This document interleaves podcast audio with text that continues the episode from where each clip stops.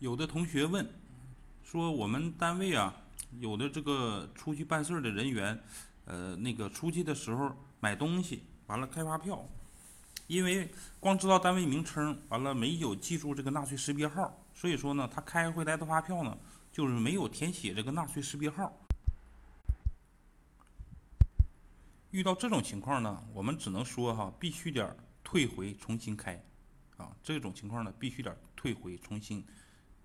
开出新的发票来啊？因为什么呢？这么在我们的国家这个税务局对这个发票的管理上是这么规定的啊，就是从那个二零一七年的七月一日开始，购买方呢为企业索取这个增值税普通发票时，应当向购销售方，也就是呃提供这个纳税识别号或者是统一社会信用代码。而销售方呢，在这个开具增值税普通发票时呢，应该在购买方的纳税识别号栏填写购买方的纳税识别号，或者是统一社统一社会信用代码。不符合规定的发票不能作为税收凭证啊，这是我们税法上的规定。所以说呢，我们必须要把发该发票没有纳税识别号的这张发票呢退回重开。